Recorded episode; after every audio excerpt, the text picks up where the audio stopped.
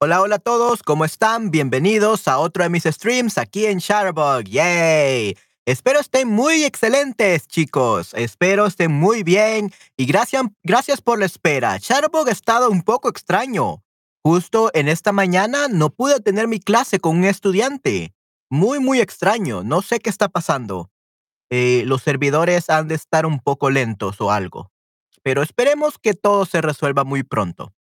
Y bueno, chicos, ¿cómo están? Hola, Esther. Hola, Patty. Creo que estás ahí. Hace cinco minutos dice que estabas aquí. Eh, hola, Pernil. ¿Cómo están todos, chicos? Espero estén muy bien, definitivamente. Espero estén muy bien. Hola, Manuel, a todos. Lamentablemente nuestro Pokémon hasta las 3.55. Ok, no hay ningún problema. Esther, yo comprendo que tienes clases. Gracias por pasarte por aquí.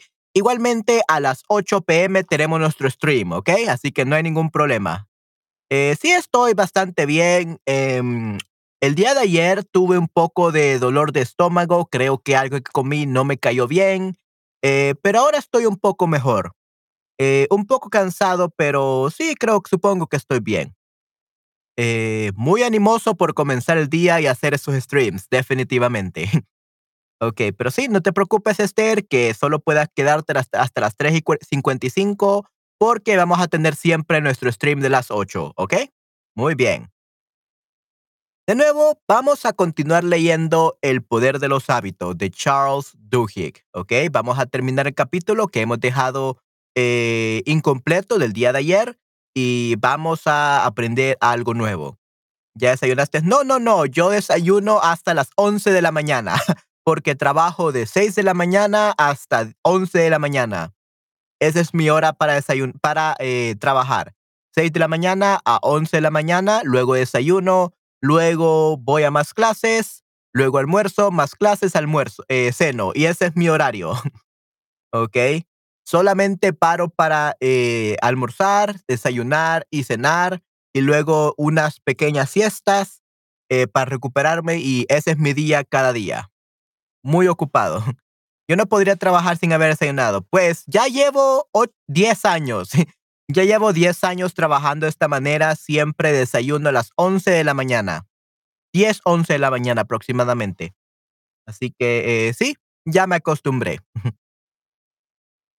Pero sí.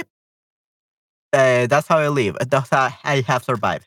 Ok, Osman. Hola, hola, Osman. ¿Cómo estás? Gracias por pasarte por aquí. Yay. Ok, muy bien. Entonces, vamos a ver, chicos. Eh, el día de hoy, vamos a ver. Oh, yeah. Mirror. Okay, there we go. Let me fix this.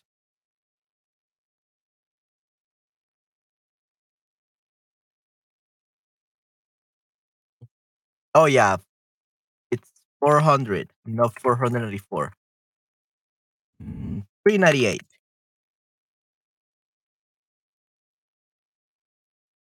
There we go. Okay, we're gonna start this uh, third part.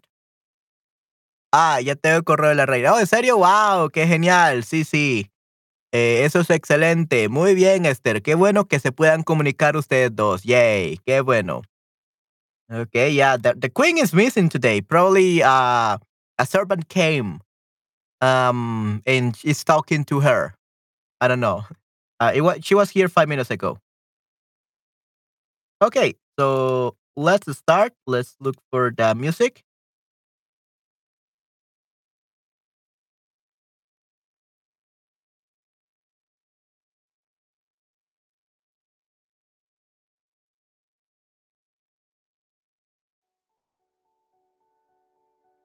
Oh yeah, this is it.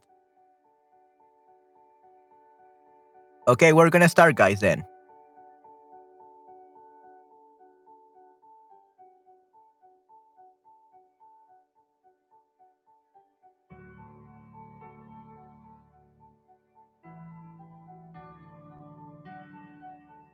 En verano de 1979, una joven, una joven seminarista blanco, un joven, un joven, Hola, la reina Patty. La reina está aquí. Yay. We were just talking about you, talking about the queen.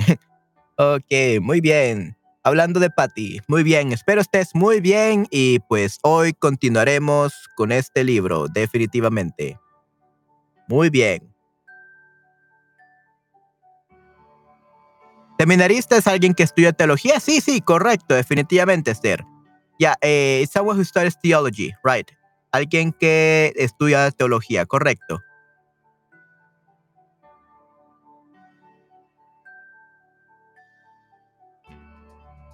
Ok. La Patty, ok, la, sí, sí, la, la, The Tiger Princess. Muy bien, la princesa tigre, muy bien.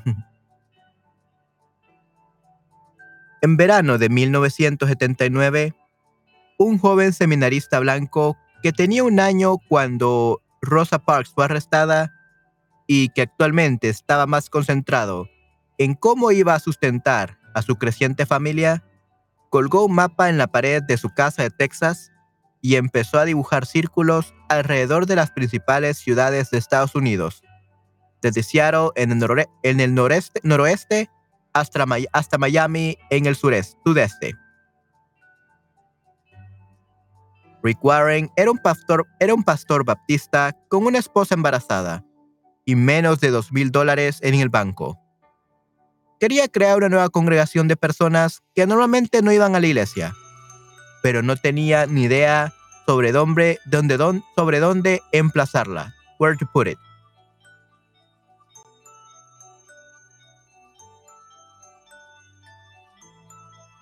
Pensé que tendría que ir a algún lugar al que ninguno de mis amigos del seminario quisiera ir.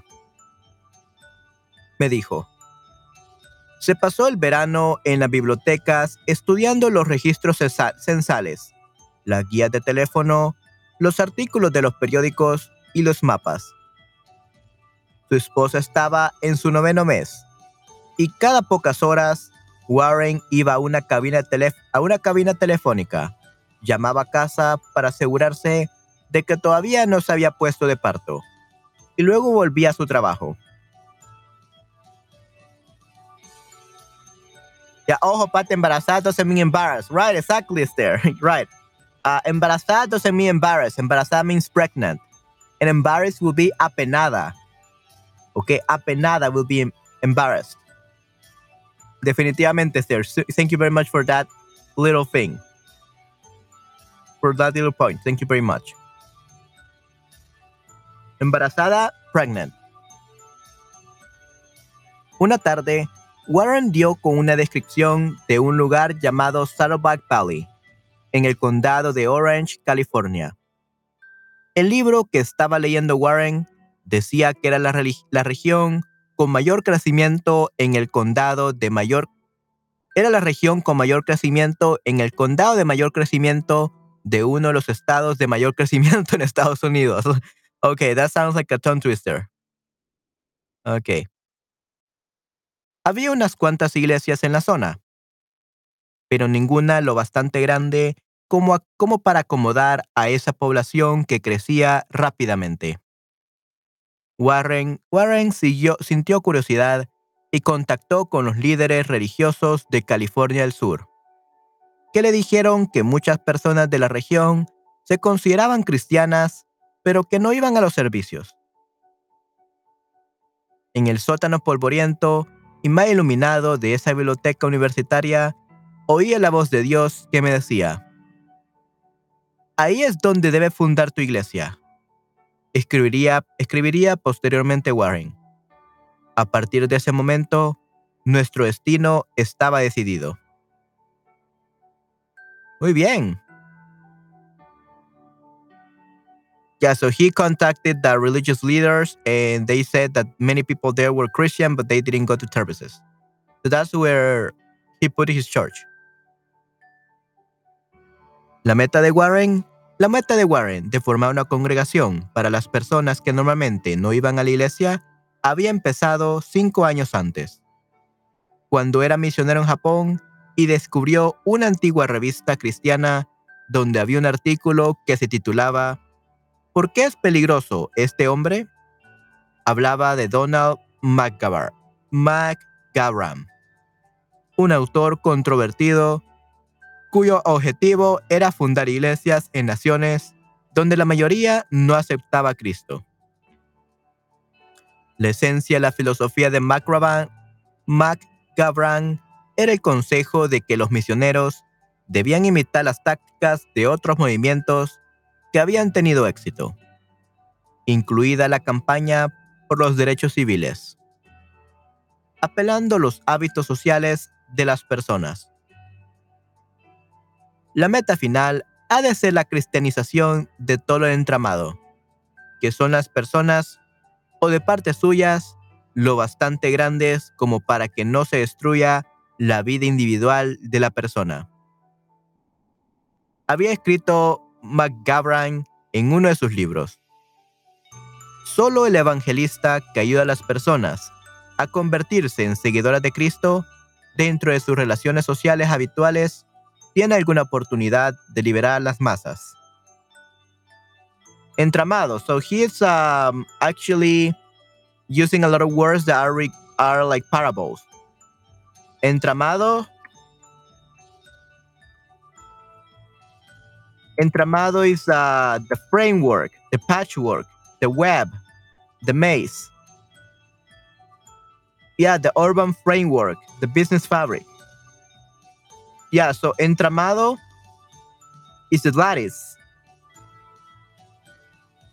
Lattice of people. So basically, it's a, a weird word to talk about like all the people. Gracias, yeah. So the framework, interviewing the web, the basically all the people, all the web of people. He's using very sophisticated words.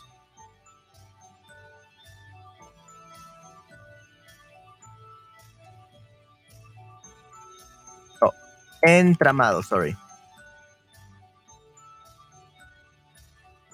Okay, good. Let's see.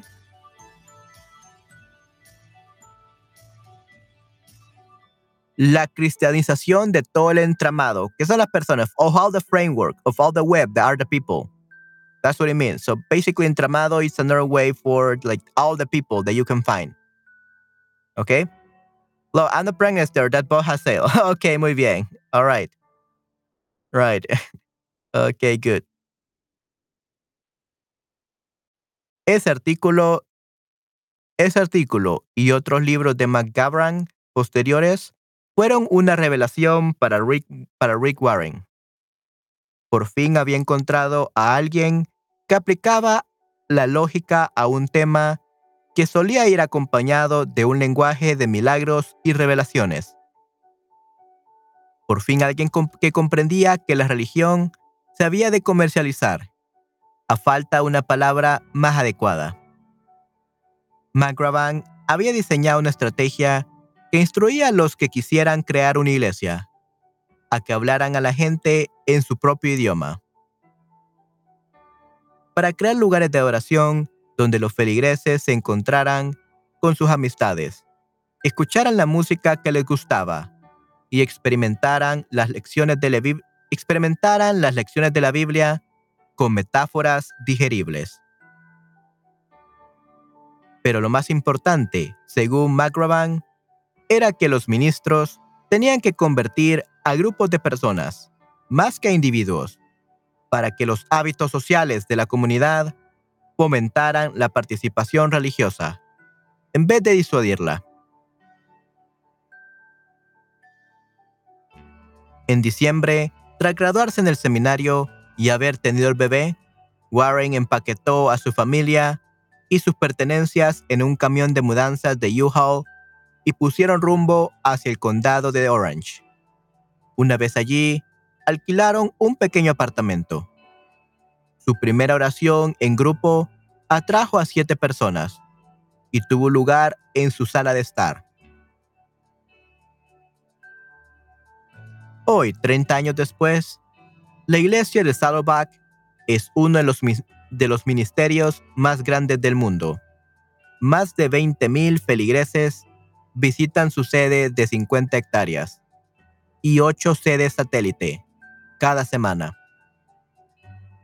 De uno de los libros de Warren, The Purpose Driven Life, Se ha vendido más de 30 ha vendido, se han vendido más de 30 millones de ejemplares, convirtiéndose en uno de los libros más vendidos de la historia. Hay millares de iglesias que se han fundado siguiendo sus métodos. Warren fue el elegido para la oración de invocación en la investidura del presidente Obama y es considerado uno de los líderes religiosos más influyentes del planeta. Hablando de idiomas, hoy es el Día Internacional de Lengua Materna. ¿En serio? ¡Wow! Excelente, Esther. Increíble. Yeah, that's amazing. So, happy uh, Lengua Materna Day. okay, happy Mother Tongue Day. Yay. Muy, muy interesante, Esther. Yeah, that's very interesting. Thank you very much for letting us know. Yeah, happy Lengua Materna Day. ok. Y la base del crecimiento de su iglesia y de su éxito es su fe fundamental en el poder de los hábitos sociales. Durante mucho tiempo nos hemos esforzado para que la fe se convirtiera en un hábito, desmenuzándola en trozos, me dijo Warren. Si intentas asustar a la gente para que siga el ejemplo de Cristo, no funcionará durante mucho tiempo. La única forma de conseguir que las personas se responsabilicen de su madurez, de, su madurez espiritual es enseñarles hábitos de fe. Cuando se produce esto, se autoalimentan. La gente no sigue a Cristo porque tú se lo hayas enseñado, sino porque sale de ellos. Cuando Warren llegó a Saddleback Valley, se pasó 12 semanas llamando a todas las puertas, presentándose y preguntando a desconocidos por qué no iban a la iglesia. Muchas de las respuestas eran prácticas. Era aburrido, decía la gente. La música era mala. Lo que se decía en los sermones no era aplicable en sus vidas. Necesitaban que alguien les cuidara a los niños. No tenían ganas de ir elegantes. Los bancos eran incómodos. La iglesia de Warren recogería todas esas quejas le dijo a la gente que fueran shorts y camisas hawaianas si les apetecía. Llevaron una guitarra eléctrica.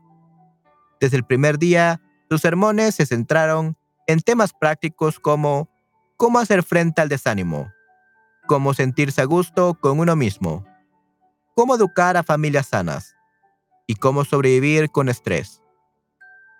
Sus lecciones eran fáciles de entender y se centraban en los problemas diarios reales, y los parroquianos podían aplicarlas en cuanto salían de la iglesia. Empezó a funcionar. Warren alquilaba auditorios en las escuelas para hacer sus servicios y despachos en edificios de oficinas para las reuniones de oración. La congregación empezó con 50 personas, luego 100, Después 200 en menos de un año. Warren trabajaba 18 horas al día, 7 días a la semana, respondiendo a las llamadas de sus feligreses, dando clases, yendo a sus domicilios para actuar de consejero matrimonial. Y en su tiempo libre, siempre buscaba nuevas formas de, acomodar el tamaño de su creciente iglesia. Mm, nice. Eh, faith-based religion. Yeah, faith means faith religion. Exacto. That's what it means, Esther. Good job.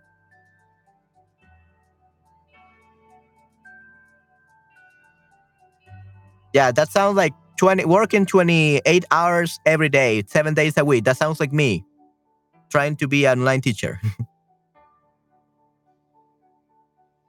Un domingo a mediados de, diciembre, Warren se levantó para predicar durante el servicio de las once en punto.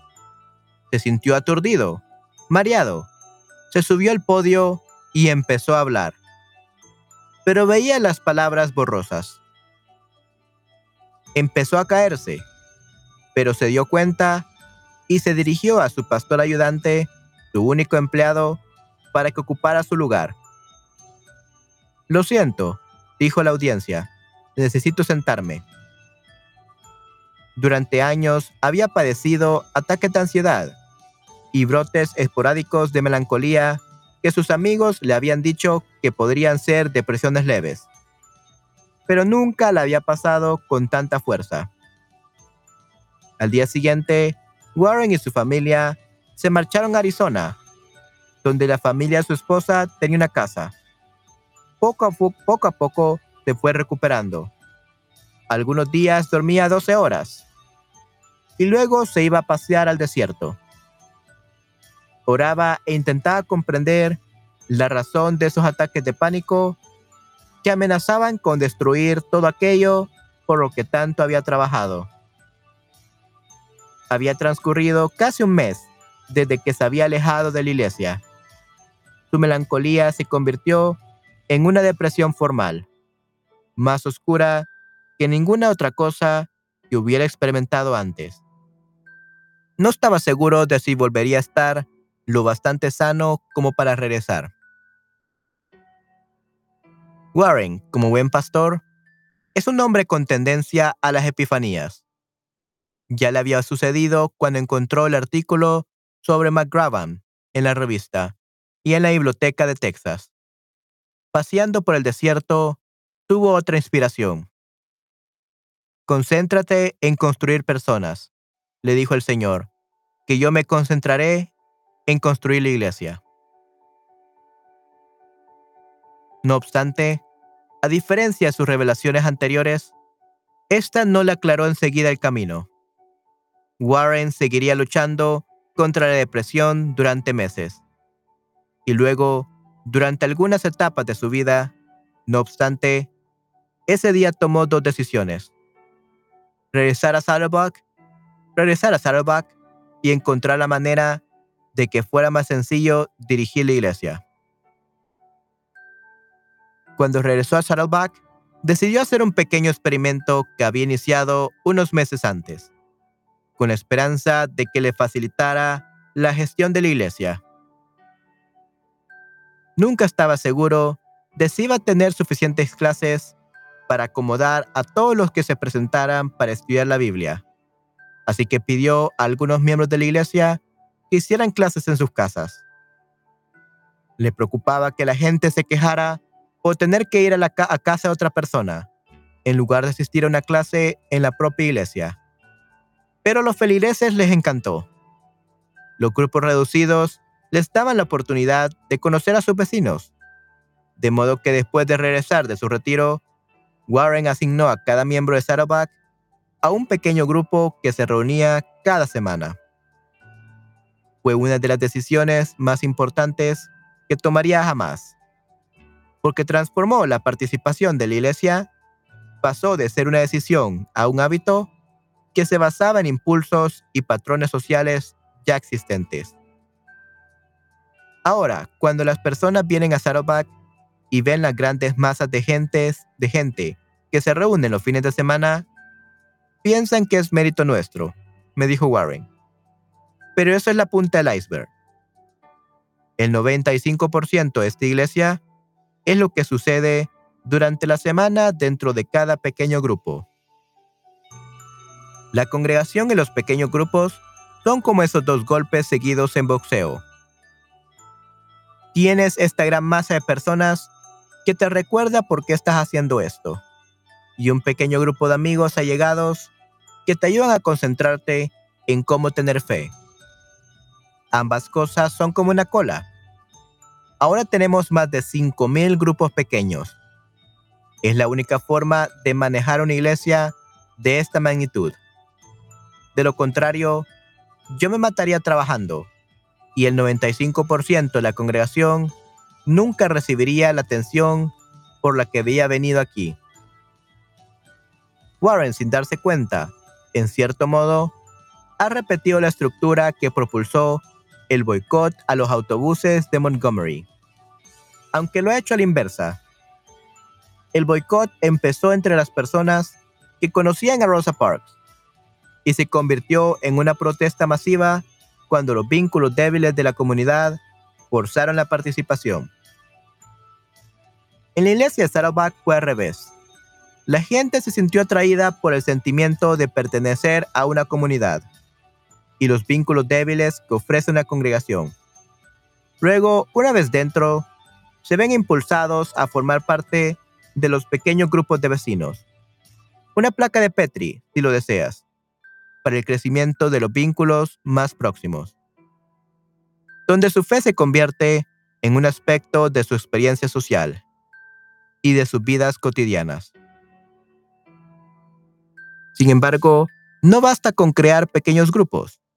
Cuando Warren preguntó a los feligreses de qué hablaban en sus salas de estar, descubrió que dedicaban 10 minutos a la Biblia y a orar juntos, y el resto del tiempo conversaban sobre sus hijos o cotillaban.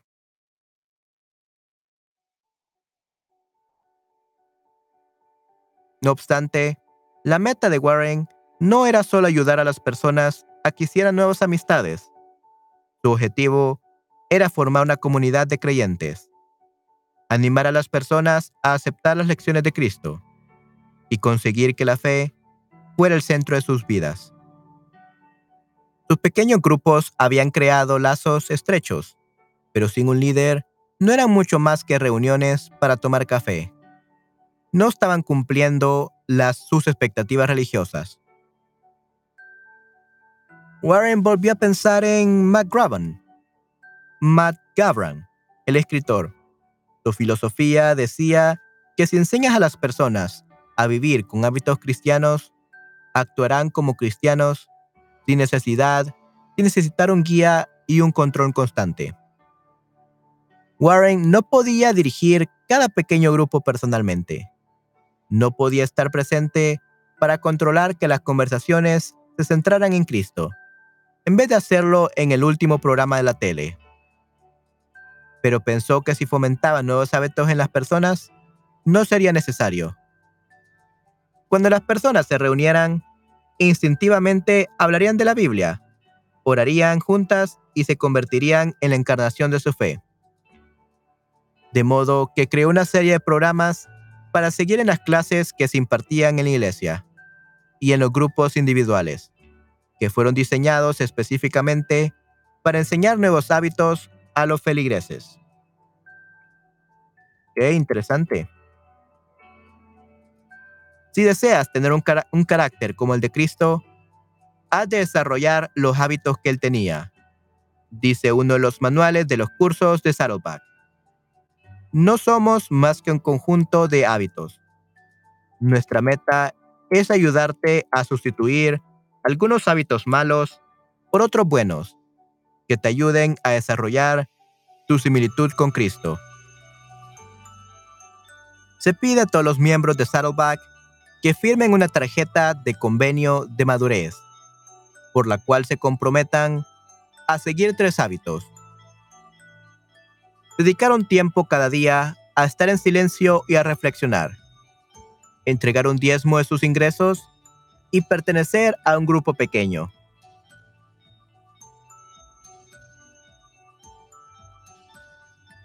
Dar a todos, nuevos hábitos se ha convertido en el objetivo de la iglesia.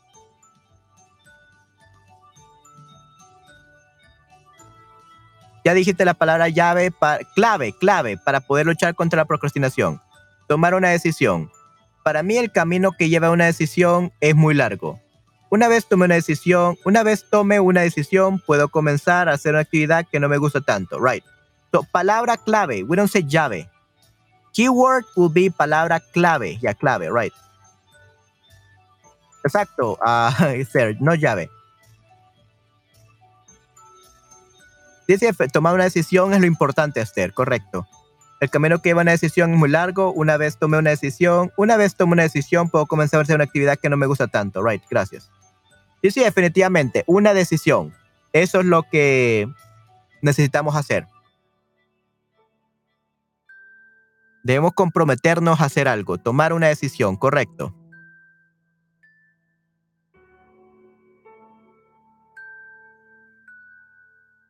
Cuando consigamos eso, la responsabilidad en vuestro crecimiento espiritual ya no será mía, sino vuestra. Os hemos dado una receta, me dijo Warren. No hemos de guiaros, porque os estaréis guiando a vosotros mismos. Estos hábitos se convertirán en una nueva autoentidad, y cuando eso suceda, solo tendremos que apoyaros y no interferir en vuestro camino.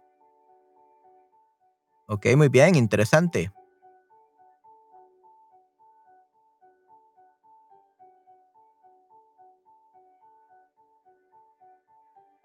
La idea de Warren era que podía expandir su iglesia del mismo modo que Martin Luther King difundió el boicot, confiando en la combinación de los vínculos fuertes y débiles.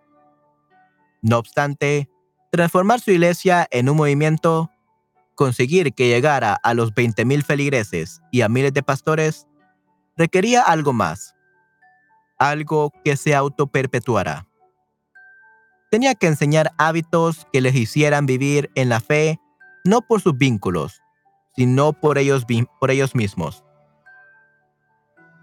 Este es el tercer aspecto de cómo los hábitos sociales crean movimientos.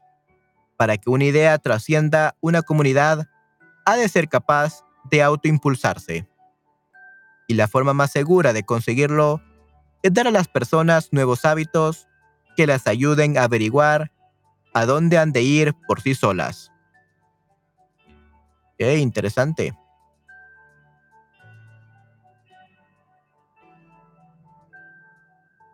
A medida que el boicot de los autobuses se fue alargando de unos pocos días a una semana, y luego un mes, y luego dos meses, el compromiso de la comunidad negra de Montgomery empezó a decaer.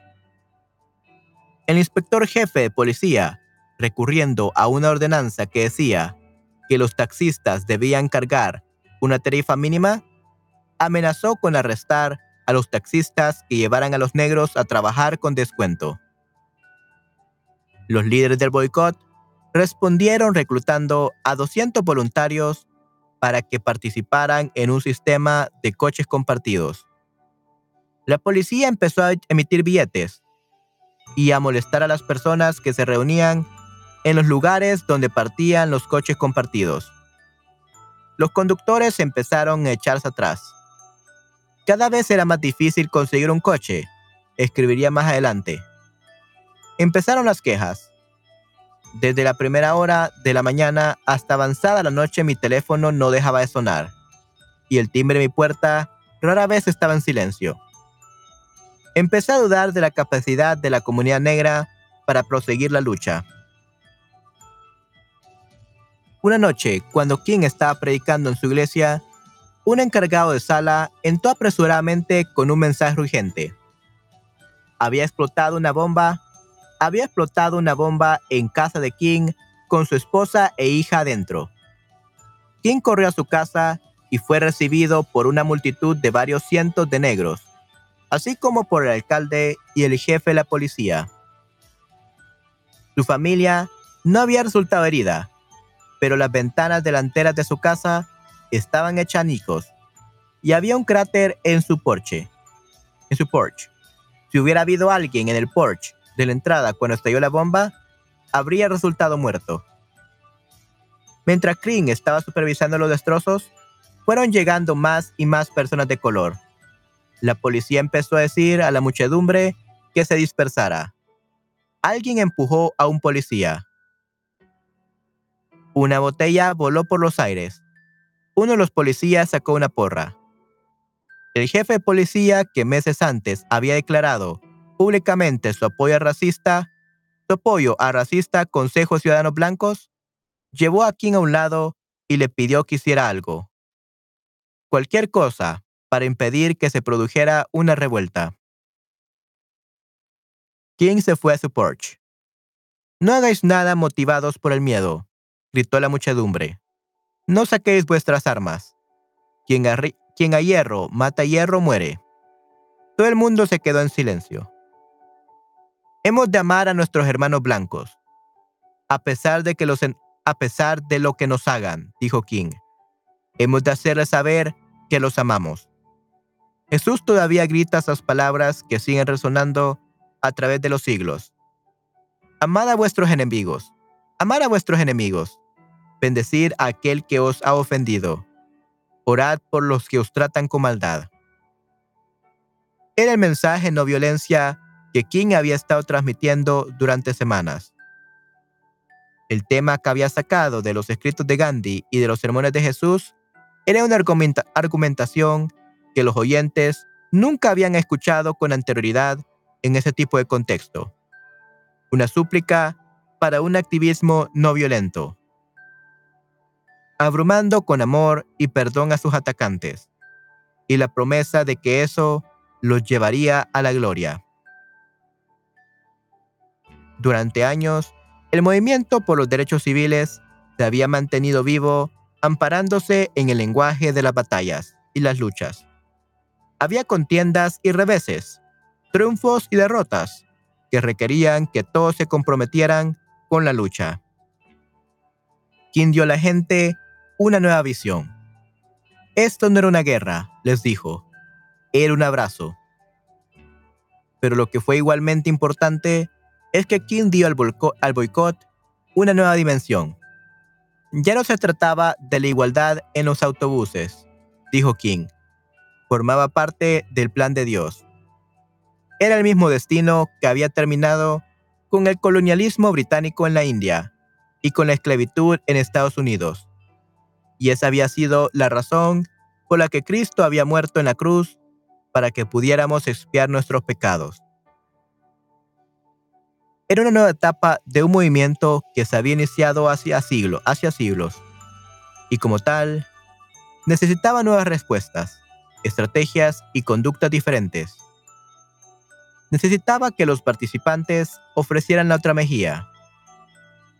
La gente podía demostrar su lealtad adoptando los nuevos hábitos que King, está que King estaba evangelizando. Hemos de compartir el odio con amor, dijo King a la muchedumbre aquella noche de la bomba. Aunque a mí me pase algo, nuestra obra no cesará. Porque lo que estamos haciendo es correcto. Estamos haciendo lo que es justo. Y Dios está con nosotros. Cuando King terminó de hablar, el gentío regresó pacíficamente a sus hogares. Si no hubiera sido por ese predicador negro, dijo posteriormente uno de los policías, todos estaríamos muertos. A la semana siguiente, dos docenas más de nuevos conductores se ofrecieron para llevar los coches compartidos. No hubo, tantas no hubo tantas llamadas a la casa de King.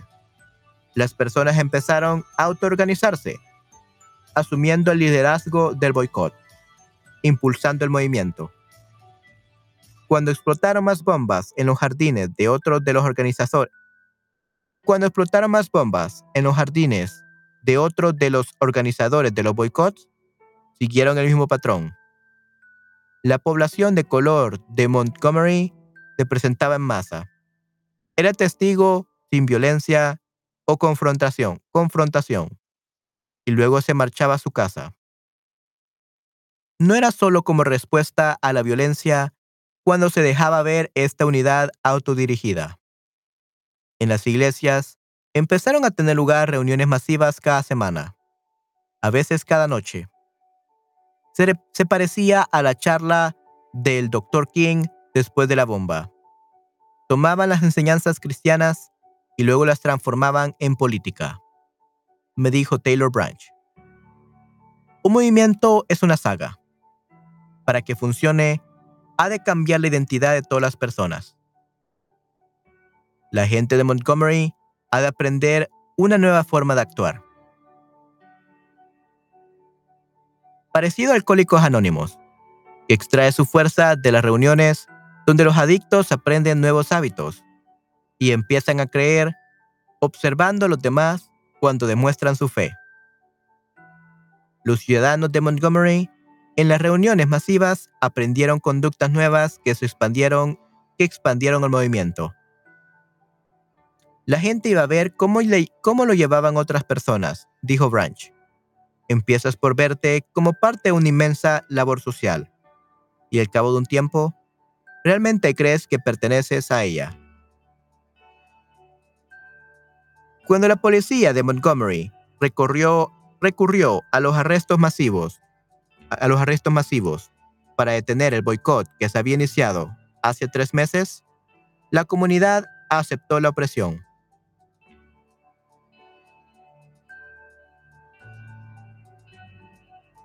Cuando 90 personas fueron condenadas por, por un gran jurado, casi todos acudieron a los tribunales para ser arrestados. Algunas personas fueron a la comisaría para comprobar si sus nombres estaban en la lista. Y se decepcionaban cuando no era así. Escribió, escribió King. Personas que antes vivían presas del miedo, ahora se habían transformado. En los años venideros, a medida que el movimiento se fue expandiendo, se produjeron oleadas de asesinatos y ataques, arrestos y palizas. Los manifestantes, en lugar de responder luchando, retirándose o utilizando las tácticas que años, que años antes habían sido los pilares de los activistas, simplemente no se movían y les decían a los guardias blancos que estaban dispuestos a perdonarlos cuando su odio, cuando su odio hubiera cesado.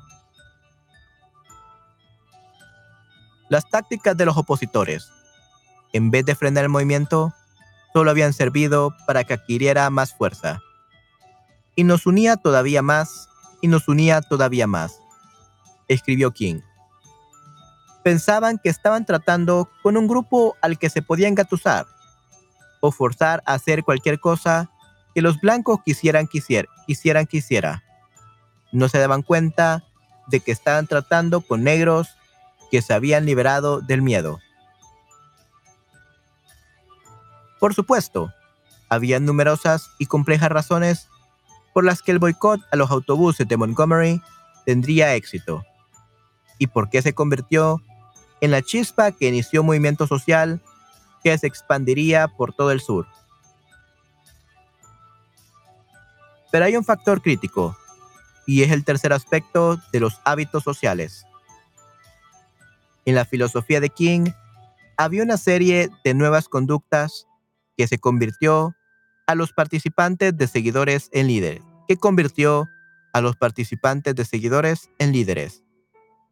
No son hábitos tal como solemos interpretarlos. No obstante, cuando King remodeló la lucha, dando a los manifestantes un nuevo sentido de identidad personal, la protesta se convirtió en un movimiento alimentado por personas que estaban actuando porque habían hecho suyo un acontecimiento histórico. Y con el tiempo, ese patrón social se volvió automático y se trasladó a otros lugares y grupos de estudiantes y manifestantes a los que King jamás conoció, pero que eran capaces de asumir el liderazgo del movimiento tan solo observando cómo actuaban habitualmente sus participantes. El 5 de junio de 1956, un jurado de jueces federales dictaminó que la ley de segregación racial de los autobuses de Montgomery violaba la Constitución.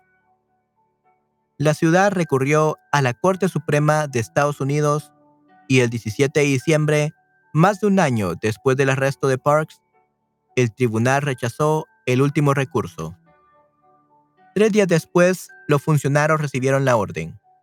Los autobuses tenían que aceptar la integración. A la mañana siguiente, a las 5.55 de la madrugada, King, E. D. Nixon, Ralph Abernathy y otros subieron a, subieron a un autobús urbano por primera vez en más de 12 meses y se sentaron delante. Creo que usted es el reverendo King, ¿verdad? Le preguntó el chofer blanco. Sí, así es. Estamos muy contentos de tenerla aquí esta mañana, le dijo el conductor. Posteriormente, el abogado de la NAACP y futuro miembro de la Corte Suprema, Thurgood Marshall, diría que el boicot poco había tenido que ver con, con el final de la segregación en Montgomery había sido la Corte Suprema, no la capitulación de ninguno de ambos bandos, lo que había cambiado la ley. Todas esas andanzas fueron inútiles, dijo Marshall. Podían haber esperado al que el caso de los autobuses fuera a los tribunales y haberse ahorrado toda la lucha y preocupación que ocasionó el boicot. Sin embargo, Marshall se equivocaba en un aspecto importante. El boicot a los autobuses de Montgomery ayudó a instaurar una nueva serie de hábitos sociales que pronto se expandirían a Greensboro, en, California al norte, Selma, en Alabama, y Little Rock, en Arkansas. El movimiento por los derechos civiles se convirtió en una oleada de sentadas y manifestaciones pacíficas, aunque los participantes fueran violentamente agredidos. A principios de la década de 1960, había llegado a, a Florida, a California, a Washington, D.C. y a los pasillos del Congreso. Cuando el presidente Lyndon Johnson firmó el Acta de los Derechos Civiles de 1964, que condenaba toda forma de segregación, así como de discriminación contra las minorías y las mujeres, equiparó a los activistas por los derechos civiles con los fundadores de la nación. Comparación hace una década, una década antes habría supuesto un suicidio político. Hace 188 años, esta misma semana, un reducido número de, de hombres valerosos, un reducido número, de, un, reducido grupo de hombres valerosos inició una lucha por la libertad. Dijo antes, dijo ante las cámaras de televisión. Ahora nuestra generación de estadounidenses ha sido llamada a proseguir la interminable búsqueda de la justicia dentro de nuestras propias fronteras. Los movimientos sociales no surgen porque todo el mundo de repente decida ir en la misma, en la misma dirección. Se basan en patrones sociales que empiezan como hábitos de amistad, se desarrollan a través de los hábitos de las comunidades y se mantienen por los nuevos hábitos que cambian el sentido de identidad personal de los, participantes. ¿Quién ya se dio cuenta de la fuerza de estos hábitos en Montgomery? No puedo terminar sin hacer antes una advertencia. Dijo a una iglesia abarrotada la noche que desboncó el boicot. Todavía le quedaba casi una década de protestas por delante, delante, pero se veía un final. Cuando volvamos a los autobuses, seamos lo bastante amables como para convertir a un enemigo en un amigo. Ahora hemos de pasar de la protesta a la reconciliación. Con este compromiso podemos salir de la inhóspita y desolada medianoche de la humanidad y de los hombres y pasar al luminoso y reluciente amanecer de la libertad y la justicia.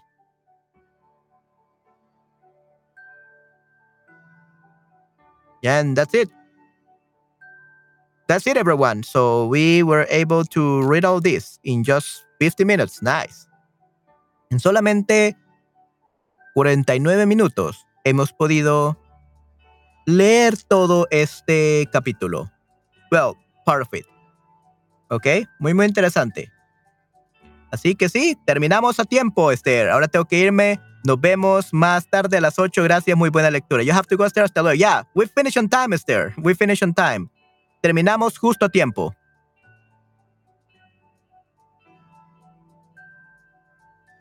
Oh yeah.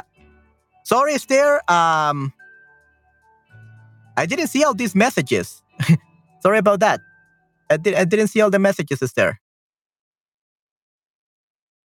Yeah, for some reason my my comments were not updating. I just got all the comments right now. So yeah, mm, verdad, Esther, making the decision, commitment is key. Ya, definitivamente casi entré en el stream del TIR después de que mi pantalla se congeló. Oh, no. Oh, no. Qué mal, Esther. Autoimpulsarse, like, they, you, yourself, propel. Impulsarse means you propel yourself. Autoimpulsarse, propel yourself. Reclutar to recruit. Correcto, Esther. Correcto, Esther. Sorry about that. I didn't see your messages. I just popped in there just now looking for Miss Casablanca. okay, nice. Creo que hay frase de la Biblia en este texto. Quien mata con hierro. Ya. Uh, I, I, think quien mata con rey, quien hierro, I think in the Bible it's more like quien mata con espada, who kills with a sword dies by the sword. That's usually what it says in the Bible. Who kills by the sword dies by the sword. Otra palabra cada transformación. La voluntad de cambiar sus hábitos. Correcto, Esther. Yeah, sorry for not seeing your comments. Well, Manuel, your voice hoy está como la mantequilla. Today is like butter. Really? I didn't think so. Okay, sí, Patty. Okay, butter. I know Esther, so resonant. Ahora tengo que irme. Nos vemos más tarde a las 8. Gracias. Muy buena lectura. Okay, you have to go, Esther. Hasta luego. Yeah. So we actually finished just in time for Esther, but I didn't see your message, your comment. Sorry about that, Esther. But um, yeah, I hope that you enjoyed it. okay. Uh, really, I I didn't know that my voice was like mantequilla, smooth as butter. Uh, that's good to know. Uh, I'm glad that you liked it, Patty. Um, yeah, I know, right there, so resonant. Okay, nice. Yeah, that's good. I'm glad that you like it. Um, it just makes reading like all of this worth it, definitivamente. But yeah, gracias, maestro. Yeah, no, gracias, Pepito. Yeah, thank you very much, Pepito, for coming here to this stream. Muchas gracias por estar en este stream. Y bueno, Patti, Pepito, cuéntenme, ¿qué les pareció esta lectura? How was this reading? ¿Qué les pareció esta lectura? ¿Les gustó? ¿No les gustó? ¿Fue interesante? ¿Qué les pareció esta lectura? How was this reading? Manuel Quillo, tu nuevo nombre, Manuel Quillo. Okay. DJ Manuel Quillo. That's gonna be my new name. okay, nice. That's good. Yeah. So Butter Boy. yeah, Butter Boy. Nice. Yeah. So uh Patty, by the way, I was just um talking about the new microphones and you tell you're telling me that my voice was like mantequilla. Uh I was talking to my my audio engineering uh, mentors because I have two, and they actually they already work in anime, in movies, and all that. And Jay was super interesting, and nice. I was talking with my uh, audio engineering uh, mentors, who I have learned a lot about audio engineering from them, and they told me that I shouldn't get the microphone that uh, I was gonna get, uh, because this was not gonna be sounding as good with my voice, because my my voice is very high pitched so they recommended me to save money and to buy a two thousand dollar microphone. for that will be perfect for me. Uh, the problem is that even if I get that uh, that two two two two thousand dollar microphone, uh, I really need a new audio interface. So they suggested me to get the two thousand dollar audio interface, and they save money for the two thousand dollar microphone and it will sound like really, really good. My voice will sound really, really good. But yeah, they said they told me that they I should not spend money on uh eight hundred dollar microphone because it's it's gonna it's good for most people, but for my voice, it will not be good. Uh, especially because I already had this microphone, which is uh it cost me one thousand six hundred dollars. So it, it will be around like the same quality so it wouldn't really matter that much. So instead, uh, they told me to save money on the on the microphone and buy the two thousand dollar um audio interface. Yeah, that's great to have a network experience, Pip, to help you steer you right. Yeah, yeah. So the voice is the microphone is good, but I already have this microphone, and my voice is not fit for that microphone. So they suggested me another microphone which is so expensive. It, it costs with shipping. It cost me two thousand dollars. And let, let me actually just show you which microphone it is. And not only that, I literally today in the morning, I little there was this YouTuber that's also an audio engineer, and he literally told that if uh, I should get this microphone for people with my voice. So I'm gonna just show you.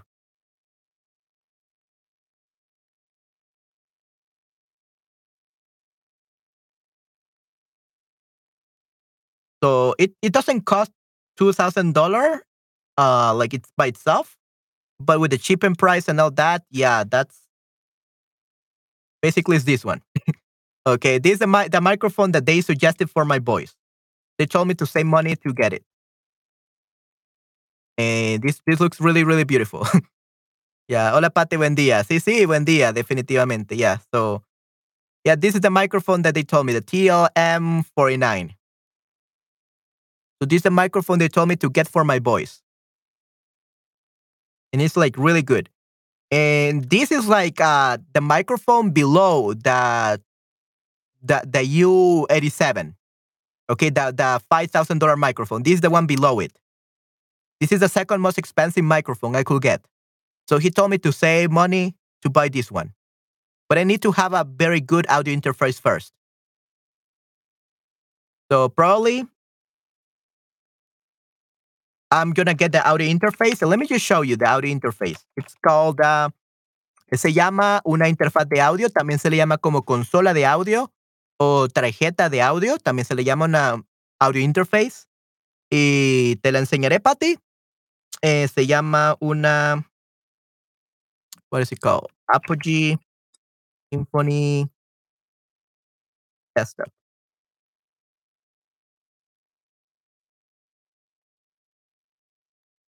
With shipping, this cost me $2,000 to El Salvador. This is the audio interface, and it's for live streams, for recording, podcasts, and whatever. So it will also work for my podcast. So that's good. Me funcionará muchísimo con el podcast. Así que sí, creo que me conseguiré esta. I think I'm to get this first, and then I'm to get in six months. Uh, I will finish paying for my for my iPhone. I'm to get the the other two $2,000 microphone. I think that's what I'm to do. Creo que eso es lo que voy a hacer, definitivamente. So yeah, this, this is really good.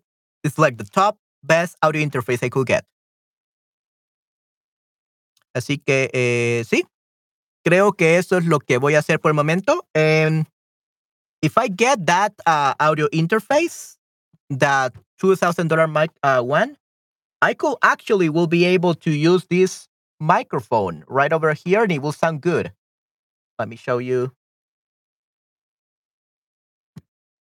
Voy a poder utilizar este micrófono, like right this one over here. It sounds bad because I don't have a good audio interface, but with that one, it will sound better. So it will look better on the stream as well, on the podcast. So yeah. Así que sí, eh, creo que eso es lo que voy a hacer, Pati. Eh, me voy a comprar la interfaz de audio la, en unas tres semanas, in about three weeks, I'm gonna get the audio interface. Y espero que todo suene mucho mejor, definitivamente. Uh, my microphone will sound like much better, like three times better, and that other microphone as well. So I will have like the perfect audio for my podcast and for my live streams, definitivamente. So yeah, he just told me not to spend eight hundred dollars on a cheaper microphone, definitivamente. So, yep. Te quería contar eso, eh, Patty, porque sí, creo que esos son mis, eh, mis planes, definitivamente. Asombroso, definitivamente. Right. Ya, así que eso es lo que voy a hacer, definitivamente, Patty, definitivamente. Ok. Así que sí, esos son mis planes. Y pues me alegra de escuchar que eh, me dijiste que mi voz sonaba como mantequilla, like butter. Uh, I'm glad to hear that. Um, yeah, I'm glad that you enjoyed it. Me alegra tanto saber de que lo hayas disfrutado mucho esta lectura. Yeah, I'm improving every day. I'm taking classes every week. En este jueves tengo mi examen final de narración de audiolibros. So this coming Saturday, I have my final uh, audiobook narration test, my final audio narrations uh, exam and I don't know if I will pass it because they are looking for. Well, of course I'm going to pass it. I'm, I'm, afraid of that.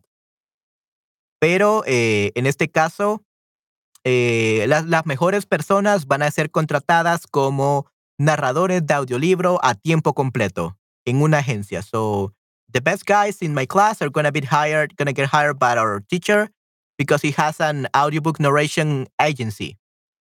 Mantequilla niño, niño mantequilla. Muy bien, niño mantequilla. Okay, butterboy. Yeah. The thing about Spanish, Patty, is that uh, mantequilla, um, the the adjectives go after the noun, not before, like in in English. So it's mantequilla, niño mantequilla. Okay, niño mantequilla.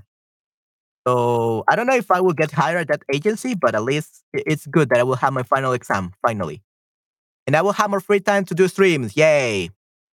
Okay, Y luego solamente tendré cinco clases más, cinco clases más de locución comercial, que sería Commercial Voiceover.